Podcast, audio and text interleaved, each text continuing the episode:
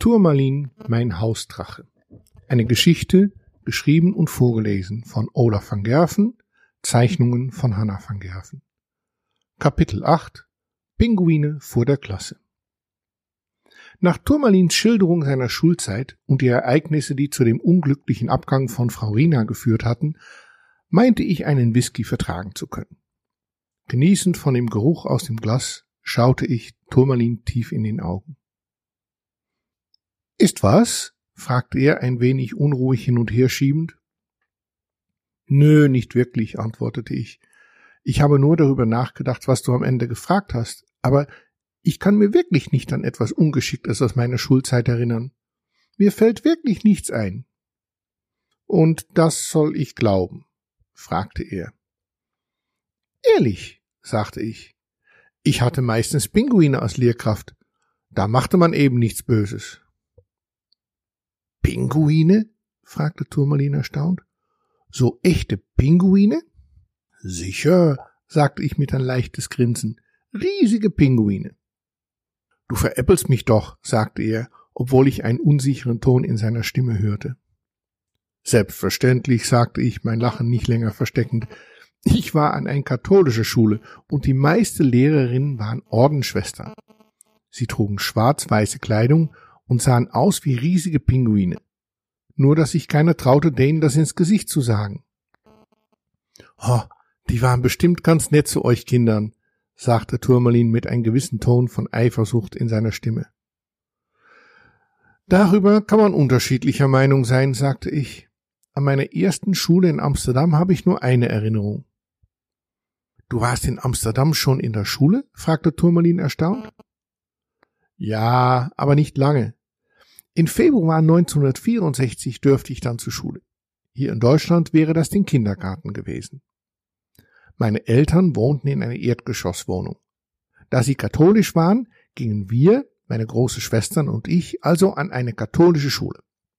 So, wie sich das damals in den Niederlanden gehörte. Jeder hatte seine eigene Schule. Jeder? fragte Turmalin erstaunt.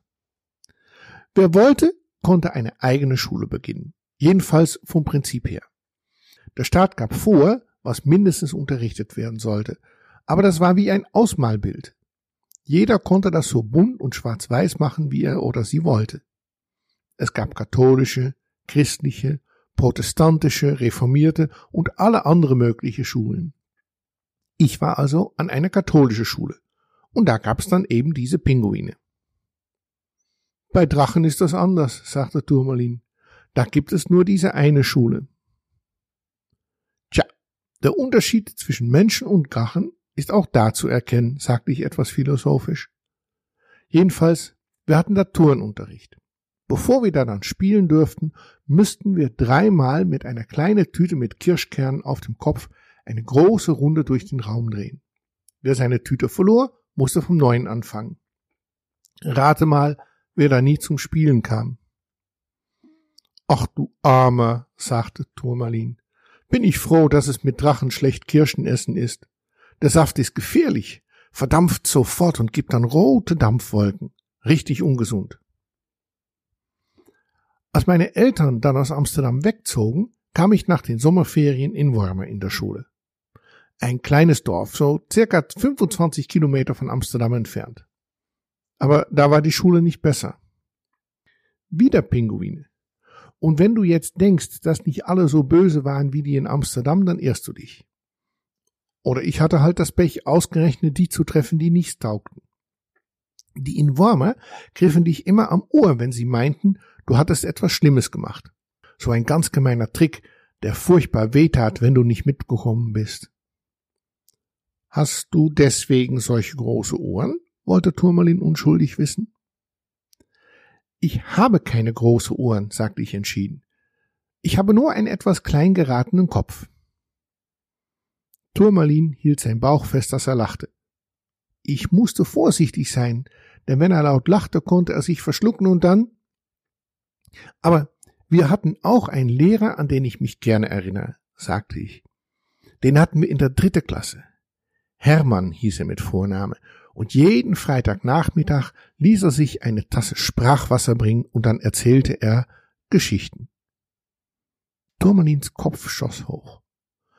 War das Ochsenhermann? fragte er. Ich wollte schon verneinen, als ich mich erinnerte, dass wir ihn immer Oss nannte, was Ochse auf Deutsch heißt und eigentlich nur ein Kürzel für seinen Namen war, Ostheimer. Wieso fragst du? Ich hatte da eine Tante, die wohnte bei einem Lehrer auf einem Kuhdorf in den Niederlanden und die erzählte immer, dass er Sprachwasser trank, wenn er seine Geschichten erzählte. Nun will ich Wormer nicht als Kuhdorf bezeichnen, sagte ich. Es gab da auch eine Papierfabrik und eine Kakaofabrik. Das hat meine Tante auch erzählt. Der Kakaofabrik lag am Fluss und eines Tages ist sie bis auf den Fundamenten abgebrannt. Stimmt's? Ich nickte. Kennst du eigentlich die Ursache für das Feuer? Ich schüttelte den Kopf. Die haben sie, glaube ich, nie genau herausgefunden. War ja nichts übrig nach dem Brand. Meine Tante hatte Blähungen, sagte Turmalin und deutete nur auf dem Drachenbauchgas. Ich atmete tief durch. Wenn das stimmen sollte, wäre das Gas viel gefährlicher, als ich es bereits befürchtet hatte. Ich kann das kaum glauben, sagte ich. Außerdem, warum hat dein Tante dann bei Ost gewohnt? Hat er ihren Namen auch verraten? fragte ich. Ach, das ist eine ganz lange Geschichte, sagte Turmalin. Aber nicht heute Abend. Ich bin nicht sicher, was ich da erzählen darf. Kann sein, dass es zu staatsgeheim erklärt wurde. Bis jetzt hatte mir Turmalin viel erzählt, und es war das erste Mal, dass er sich auf staatsgeheim berief. Da war ich anscheinend auf etwas Größeres gestoßen.